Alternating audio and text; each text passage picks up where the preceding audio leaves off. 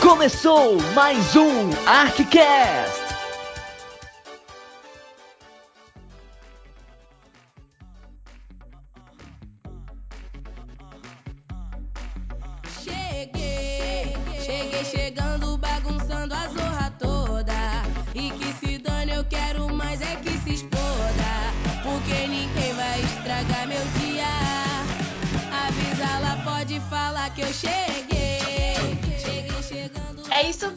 Gente. Cheguei. E junto comigo a vacina do coronavírus também chegou. Mas ela ainda você não pode usar. Mas o ArcCast você pode ouvir qualquer hora do seu dia. E eu, Lara Reis, estou à frente do podcast mais amado da UFO. Uh! E a primeira pessoa que eu vou chamar é a Bia Evaristo, que ficou à frente do segundo tempo. Vem com tudo, Bia. Cheguei chegando, hein, Lara? E já que estamos em época de jabuticaba, nada melhor do que trazer uma pessoa de jabuticabal, assim como eu. E hoje, no nosso segundo tempo, trouxe o técnico de basquete João Henrique Piffer para conversar com a gente sobre o cenário do esporte fora das cidades grandes. Não que Jaboticabal não seja uma cidade grande, né? Uma metrópole. E no TBD de hoje, a atleta Ana Flávia, que é mascote da Atlética das Artes, conta uma história muito legal. Você quer ouvir? Então fica aí. E quem ficou à frente do papo de vestiário dessa semana foi o Guilherme Amaral e o Luiz Felipe. Vem com tudo, meninos! Oi, oi, Lara, que bom ter você no comando do nosso programa. Enfim, a patroa tá no comando. As coisas agora parecem que se encaixaram por aqui. Bom, é isso mesmo. Nosso papo de hoje é com a Atlética da Medicina. Né não, Gui? Conta pra gente um pouquinho mais. É isso, Luiz. A Atlética, na verdade, chama Marcel Rezende Davi. Não sabe por quê? Quer saber dessa história? Tem o texto lá no arquibancadauf.com.br. Eu não tô divulgando que é o meu texto, não. É só pra você saber dessa história, tá? Mas a nossa conversa aqui com a Juliana Canaã, eu tenho certeza que vai ser muito esclarecedora e muito gostosa também de ser ouvida. Então, meu povo, bora ouvir essa história. Papo de vestiário. A Associação Atlética Acadêmica Marcel Rezende Davi surgiu da vontade da Faculdade de Medicina da UFO em sediar o Intermédio Minas na cidade de Uberlândia. Adiciona na equação alunos fanáticos por esporte o auxílio do professor e ex-proreitor de graduação Fernando Antônio de Freitas, que o resultado é essa atlética que carregava o nome desse que tantos ajudou. E foi assim desde 1999 até 2003, quando um dos fundadores faleceu e seu nome foi eternizado na associação que passou a se chamar AAA Marcel Rezende Davi. E hoje aqui com a gente para falar um pouco mais sobre essa atlética e tudo mais, né, está a Juliana Canaã, que é a presidente da Marcel Rezende Davi. Tudo bem, Ju? Como é que você está? Olá, tudo bem? Tudo ótimo. E com você? Tô bem também. O Luiz está aqui comigo. Oi, Luiz. Oi, Luiz. Oi, Gui. Oi, Ju. Tudo bem com vocês? Vamos que vamos pra esse papo que vai ser muito legal poder conhecer um pouquinho mais sobre essa atlética tão importante. Bom, É obrigada pelo convite, gente. Vai ser ótimo. Nada, a gente que agradece. E a gente quer começar, inclusive, sabendo de você, né? A gente quer saber sobre você. Como é que você chegou na presidência? Foi logo de cara? Você já chegou empolgada? Como é que foi? A MED conquistou assim aos poucos? Como que foi? Então, não, eu não entrei de cara na Atlética, assim, muito menos é, na presidência. Foi uma coisa que eu fui percebendo aos poucos, fui conquistando aos poucos. E desde o começo da minha faculdade eu me interessei por fazer parte disso, depois de uma edição do Interperíodo que a gente faz dentro do nosso curso. Então eu representei minha turma ali só para formar os times mesmo e jogar. E depois eu participei de uma primeira reunião que a própria, a própria galera da Atlética tinha me chamado e eu falei, não, acho que aqui é meu lugar na faculdade. E depois de um tempo, depois de seis meses, eu peguei o cargo de diretoria de esporte. Então eu tive mais contato com os times e percebi que além da atlética ali, eu gostava mais de lidar com as pessoas, com os atletas, com o pessoal que jogava. Eu era interessada no que estava acontecendo em cada time, é, inclusive nos masculinos, que acaba que a gente fica um pouco mais distante, né? Porque não tem nem a possibilidade de eu jogar com eles, treinar com eles. Então eu percebi que não era, eu não gostava de ser atleta, queria também fazer parte daquilo ali muito mais próximo, né? E aí, depois de um ano sendo diretora de esporte, a presidência, né, da gestão, que hoje é a gestão passada, percebeu, assim, que eu ia vice-presidente, nós poderíamos pegar a frente. Aconteceu o convite. Você é atleta então, Ju? Eu, assim, eu jogo vôlei, aí desde que eu entrei na faculdade já me interessei pelo time. O handball, eu já tinha jogado um pouquinho na escola, porque eu sou daquelas assim, onde tá precisando, me coloca que eu tento ajudar o time, né? Então, eu, no último ano só, eu comecei a treinar handball, porque o time tava com pouca gente. É, e assim, já, já gosto muito, já quero fazer parte da equipe, assim, pro resto da minha faculdade. A gente sabe que medicina é um dos cursos mais difíceis que tem, mais puxados. Todos são, na verdade, todos exigem muito, mas medicina a gente sabe que talvez seja um pouquinho além. E como que é para você conciliar essa rotina de estudante com atleta, com diretora da Atlética? Como que funciona isso na sua rotina quando a gente não tava, né, durante essa pandemia? É, então, eu acho que o que acontece comigo acontece com a maioria dos outros estudantes que se envolvem com algum time ou acabam presidindo alguma coisa, ficando é, no comando de alguma coisa que pega um pouco mais de tempo da gente, né? Além do, das nossas aulas, das nossas obrigações ali acadêmicas. E o que acontece é que nós temos aula, né, integral, então o, o, sim, o tempo que sobra não é muito, é geralmente à noite, então todos os nossos treinos têm que ser assim, a partir das 20 horas, porque quem tá de plantão também sai sete e pouco, geralmente. Então, o que é que eu faço, né? Eu tento, os nossos treinos, a gente tenta ao máximo deixar eles fixos. Então, na minha semana eu já sei que tal dia e tal dia eu tenho treino à noite e que provavelmente eu não consigo fazer muito mais coisa, porque a gente vai treino e tem que voltar para estudar. Aí, claro, aparecem as festas, aparecem os amigos chamando para ir ali, encontrar, bater um papo, tomar uma. Então, assim, a gente acaba adaptando e é questão de prioridade. Então, eu admito que tem momentos que às vezes eu coloco até algum treino como prioridade, sabe? Falo, não, peraí, esse trabalho que eu vou fazer, quando eu voltar do treino, antes de dormir, eu vou fazer esse trabalho, mas eu vou treinar. E aí vai de cada um. É, tem vezes que não, que eu falo, nossa, eu vou ter que deixar esse treino de hoje porque amanhã tem prova, por exemplo. Então não vai dar para treinar. Mas o que eu acho mais assim legal na medicina, nos nossos times, é que a gente entende muito essa questão de alguém ter que faltar às vezes, ou de alguém estar tá muito cansado, ou de alguém estar tá muito empolgado, porque às vezes acabou de fazer uma prova, ou então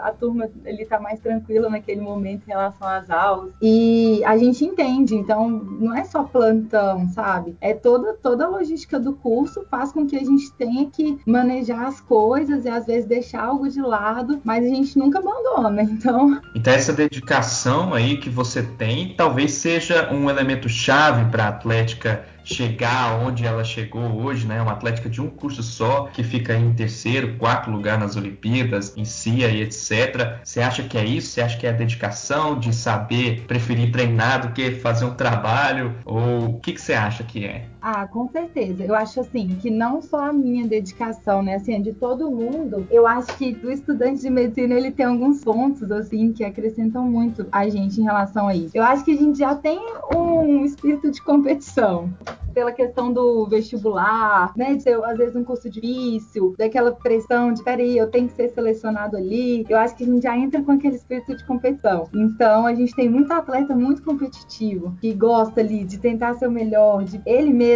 evoluir, né? Comparando, tipo, com o que ele jogava antes, o que, que ele tá jogando agora, quanto que ele nadava, quanto que ele corria. Eu sinto isso, assim, que nós somos um pouco competitivos. É, e eu acho que a questão da, da busca mesmo pela saúde, sabe? Por ser da área da saúde, eu acho que a gente valoriza muito o que o esporte traz em relação a isso para nós. Então, tanto a saúde física e mental, eu acho que é muito importante. O momento que a gente está ali no treino, a gente consegue se exercitar, conversar com os nossos amigos, ter momentos de conversas, de risada. Às vezes o time vai, é, vai para outro lugar depois do treino. Eu acho que sim, a gente cria um comprometimento maior, que junta com, com esse espírito de competição que eu, que eu percebo que a gente tem. Então, eu acho que assim a gente consegue consegue se destacar, mesmo sendo um curso só, pequeno, né, também, que nosso curso, não, as nossas turmas não são grandes, assim, então eu acho que isso que faz com que a gente vá longe. Ah, então esse é o segredo, competitividade, né? Bom, vocês se esforçam, vocês são competitivos e a gente pode ver isso principalmente aí nos times femininos que são, na média, são bastante destaque. Vocês têm um ótimo time de vôlei. É, e eu queria saber se nos treinos tem alguma diferença, se existe um foco assim, é, vamos focar a renda aqui nos times femininos, porque às vezes precisa de um auxílio, não tem tanta menina para jogar, ou se vocês realmente tentam igualar tudo, vamos tratar todo mundo de igual para igual, como é que é? A gente tenta sim, né, é, buscar essa equidade, assim, todo mundo igual para igual. É claro que cada time, cada equipe tem as suas particularidades. Então, é, o que que a gente faz? É, a mensalidade é a mesma para todo mundo, a mensalidade esportiva. Nós buscamos bons técnicos para todo mundo. Nós buscamos é, um bom espaço de quadro, um bom local de treino para todo mundo, da mesma. Então, tudo que nós podemos fazer pelos times, nós fazemos da mesma forma, tanto para as equipes, tanto para em relação aos meninos, às meninas, aos mais velhos, aos mais novos, todos os alunos, a gente tenta alcançar nosso objetivo da mesma forma, que é proporcionar os treinos, proporcionar os eventos esportivos. E em relação às meninas e os meninos, sim, nossas meninas são feras. A gente tem uns resultados muito bons, inclusive na quarentena mesmo agora, com todas as coisas que a gente conseguiu fazer online, as meninas tiveram um destaque assim muito massa. A gente fez algumas disputas entre as equipes e assim, o ranking foi feminino. Em relação a tratamento assim, não, não, não tem diferença. É isso aí. Ah, e agora eu queria fugir um pouco disso e falar sobre tradição. A gente sabe que a tradição da medonha é muito forte, né? Que é a bateria da, da medicina. Eles gostam de preservar os valores e aquilo que eles trouxeram desde lá da década de 80 e etc. Como que é isso para vocês na Atlética? Vocês também têm uma tradição forte? Porque, por exemplo, vocês mantêm o mascote igual, as cores ali, mas o que mais que se mantém? Tem um, um estilo de gestão que se mantém? Existe essa tradição forte na Atlética? Ou vocês gostam mais de sempre mudar? Então, nós, assim, eu acho que a questão da tradição vem muito da tradição do curso mesmo, né? O, a medicina é um curso muito tradicional. Essa profissão é muito antiga. Então, assim, a gente, a, a faculdade também, o curso na nossa faculdade, é um curso antigo, então a gente chega e a gente já escuta histórias, a gente já sabe como as coisas funcionam e como as coisas foram criadas lá atrás. E a gente até vê, assim, algumas mudanças, sabe? Mas a gente percebe que é tudo muito tradicional mesmo. A bateria reflete muito bem isso, né? Como você falou. Então, eu acho que a Atlética não, não sentiu, assim, nunca a necessidade de mudar a nossa identidade visual, por exemplo. Realmente, a gente quer manter as cores, quer manter o símbolo da nossa cobra, né? Da Nage. Então, eu, assim, eu nunca pensei nisso e também acredito que outros presidentes também não tenham pensado assim em mudar completamente a nossa identidade visual, as nossas, a nossa cara, né? Assim, acho que a gente nunca pensou nisso. Mas uma coisa que eu acho assim excepcional é nós mudarmos sim é, a maneira de gerir, porque eu acho que nós temos que nos adaptar é, ao que está acontecendo na faculdade, às turmas que estão entrando, é, ao perfil dos atletas, principalmente, que é o nosso foco. A gente tem que saber lidar com o que está acontecendo. Então, assim, eu acho que as gestões mudam de acordo com as pessoas que fazem parte,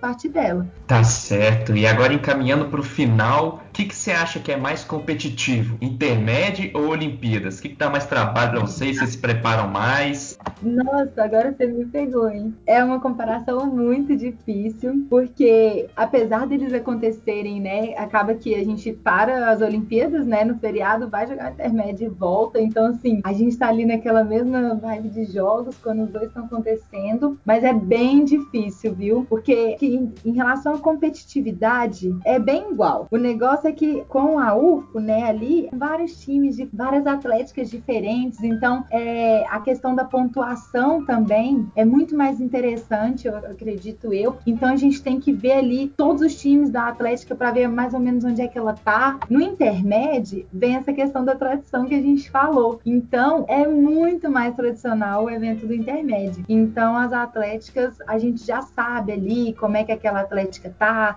a gente conhece até o, o, vários atletas das outras atléticas, sabe como é que são os times, é como se fosse uma competição mais próxima, assim, como se os times estivessem mais próximos. Na UFA é sempre uma surpresa, a gente, inclusive, tem times, assim, que renovam a gente, nossa, porque tem atléticas muito grandes, né, são muitas pessoas, são vários cursos se reúnem, então eu acho que é mais distante, assim, um pouco, mas em relação à competitividade, acho que a gente chega assim sedento por uma medalha da mesma forma nos dois. Dois. Pô, que bacana, mas em questão de rolê, qual rolê é o melhor? Mais divertido, mais animado? É o intermédio ou é a Olimpíada? Ah, eu. Vai ter gente que vai discordar de mim, né? Mas eu acho que é o intermédio. Não sei se é pelo fato da a gente viaja, né?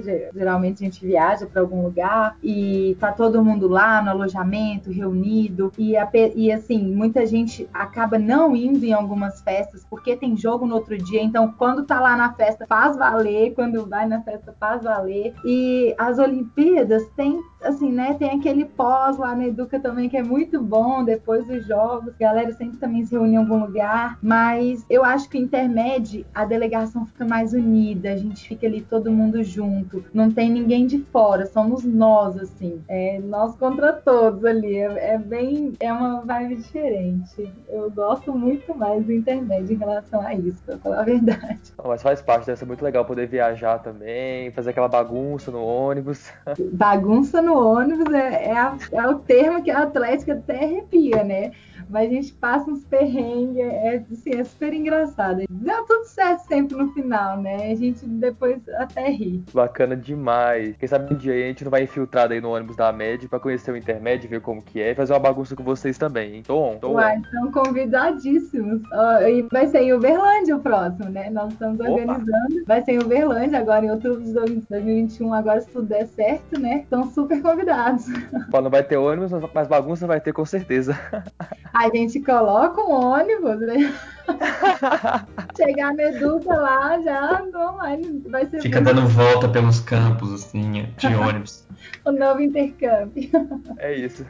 Bom, já caminhando pro final, então eu queria muito agradecer já você, Ju, por ter topado participar com a gente. E uma pergunta que a gente gosta muito de fazer no final, para encerrar, o que significa para você a Atlética? Então, eu, né, eu, eu não gosto de posição de destaque, mas desde que eu peguei, eu percebi algumas coisas. A gente pode ajudar muita gente quando a gente tem acesso, né, a algumas coisas, a gente consegue ajudar muita gente com isso. E eu percebi que eu gosto muito, muito muito, muito mais a nossa atlética do que eu imaginava. Então, assim, hoje é, é, realmente é parte assim da minha vida. O pessoal não, não vê, né? Não vê o corre, mas nossa, é 24 horas pensando na atlética. Se eu fosse falar algumas palavras, seria assim: sonho, sabe? É, é um sonho assim meu, tá se realizando agora, desde que eu eu entendi tudo que está acontecendo. É um, um, sonho meu é ser uma boa presidente, entregar a Atlética assim melhor do que eu peguei, conseguir fazer um pouquinho de história e ser um exemplo também de pessoa na faculdade. Mas é difícil falar, viu? É bem difícil falar. Na verdade, eu penso muito nisso e, e cada vez que eu penso, eu, eu venho com uma ideia diferente. Que lindo, deixou marcado na gente. Ah, eu acho que é isso, né? Vamos caminhando agora para o fim. Então, Ju, muito obrigado pela sua presença, a gente agradece demais. Valeu, Gui, pela parceria mais um. Obrigado, Ju, por ter topado participar com a gente. Fiquem à vontade para dar seu tchauzinho. Que isso, gente. A gente que agradece. Gostei muito do convite. Estava até falando com o Guilherme. Muito legal a iniciativa de vocês de ter esse contato com as atléticas. É muito legal. Nós nos sentimos valorizados, sabe? Então, o trabalho de vocês é sensacional. Eu que agradeço o convite. E queria só mandar um beijo. Beijo para nossa delegação, para os nossos atletas. Um beijo para todo mundo e que a gente logo esteja junto, jogando, treinando. Dar tudo certo estaremos juntos para competir e fazer o que a gente gosta. É isso. Tchau, galera. Apito árbitro, vamos para o segundo tempo. Olá, João, que saudade de você. Primeiramente, gostaria de agradecer a sua participação, né? Muito obrigado por ter aceitado o nosso convite. Mas agora vamos direto para o assunto. Se apresenta aí para o ouvinte saber quem que é você. Oi, meu nome é João Henrique Piffer, eu sou de Jabuticabal, São Paulo, tenho 51 anos, trabalho como profissional de educação física, atuando na área de basquete, trabalhando na prefeitura e clubes aqui da cidade é, desde 1991, onde nesse período aí eu trabalhei com basquete feminino e atualmente também com basquete masculino. É, nós possuímos hoje cinco equipes que disputam competições aqui representando a cidade de Jabuticabal, é, adulto feminino, adulto masculino, sub-17 masculino e sub-13 masculino e feminino. Bom, João, agora que já se apresentou, conta pra gente como foi o seu primeiro contato como técnico de basquete. Como foi isso? Quando começou? Conta pra gente.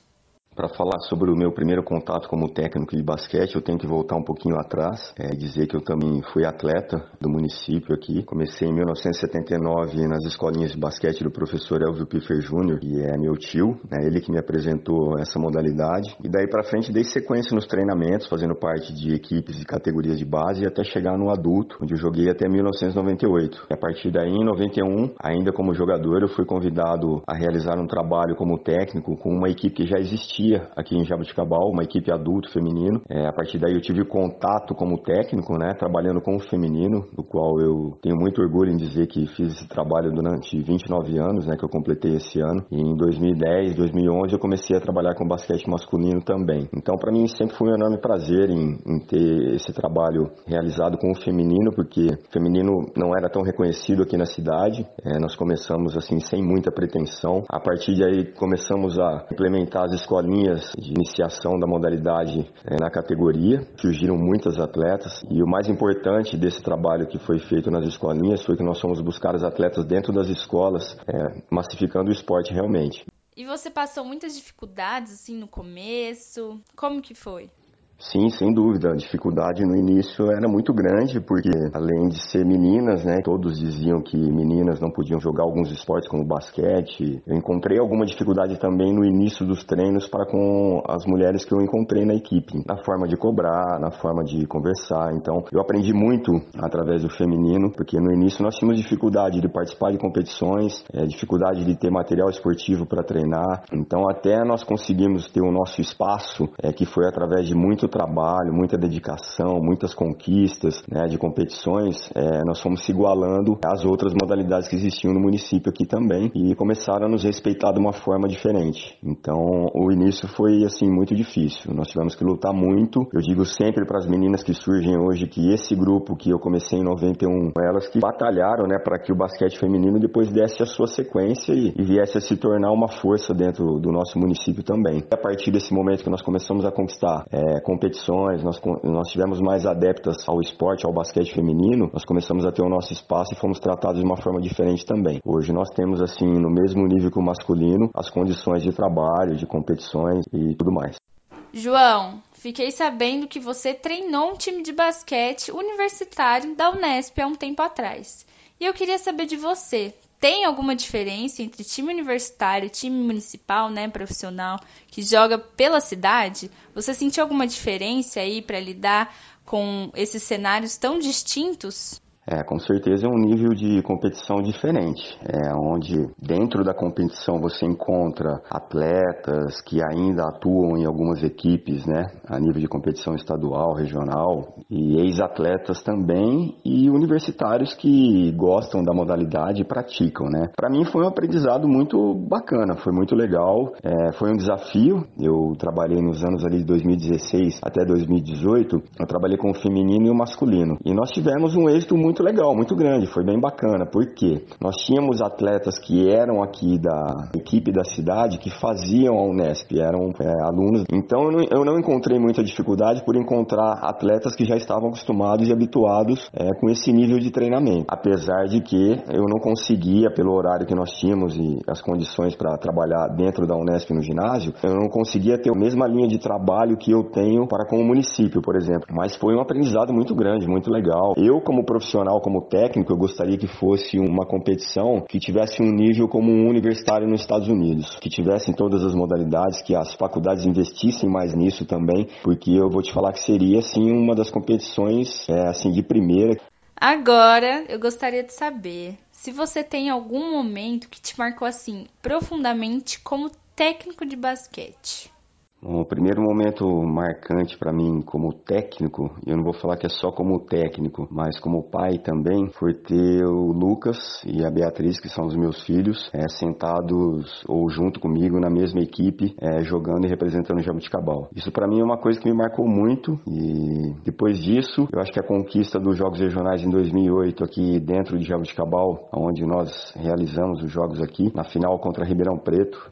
E para encerrar, conta qual a importância de ter esse projeto, de ter esse trabalho, né, do esporte na cidade sendo gratuito. Olha, Bia, eu acho que ele é muito interessante a partir do momento que ele trabalha também a sua parte social, né? O social, quando eu digo, é a gente poder oferecer é, esses treinos, esse projeto, todo esse trabalho com basquete masculino e feminino para toda a cidade. Então, é uma coisa que eu sempre priorizei é a gente desenvolver nos bairros, desenvolver aonde tiver uma quadra e for possível a gente ter material para trabalhar, é, material humano para trabalhar e desenvolver tudo isso também, porque ninguém faz nada sozinho, né?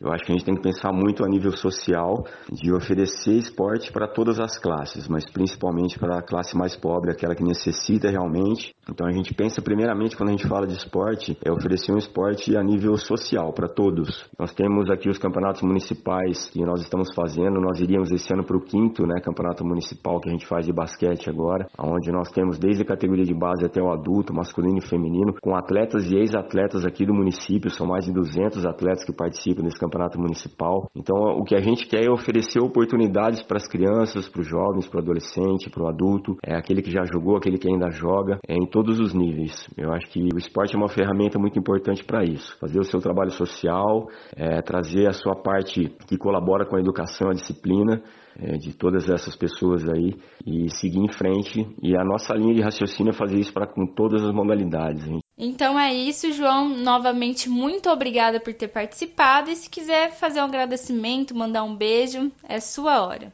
Bia, eu só queria agradecer, antes de mais nada, né? Agradecer você pelo convite, é, dizer que foi um enorme prazer poder estar batendo esse papo com você e toda a sua equipe aí. Que para mim, é, vocês já são, assim, excelentes profissionais, mesmo porque vocês vêm demonstrando isso através do trabalho e projeto que vocês estão fazendo. Um grande abraço a todos aí, sucesso e parabéns pelo projeto mais uma vez. Hoje é dia de DBD. É o Teve Bom Demais.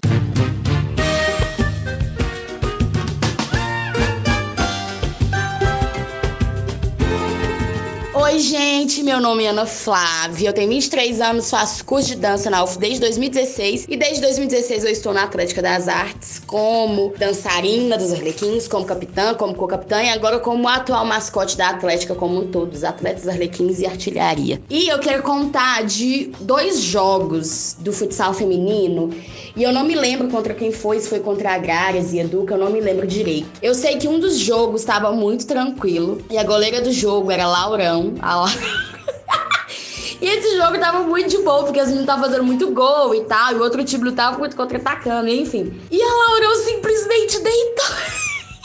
Ela deitou no gol. Ela se deitou e ficou esperando as coisas acontecerem. Eu sei que aquele momento foi sublime, a gente riu muito. E o outro jogo que tava muito, assim, sabe? Gol contra gol o tempo todo. E a gente naquela aflição, aquela agonia. Meu Deus do céu, será que nós vamos ganhar? Será que não vamos? E a Lara defendeu um gol muito foda. Eu quase morri do coração, minha garganta quase voou pela minha boca de tanto que eu gritei, assim, essas meninas, o ano delas no ano passado foi simplesmente incrível, foi muito foda. Eu amo essas atletas e eu amo essa atlética. E é isso, um beijo.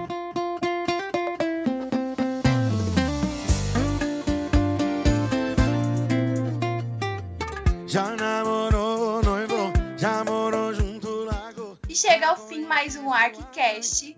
E esse que é o 14, que trouxe muita história bacana, muita história engraçada e um papo bem legal. É hora de dar tchau!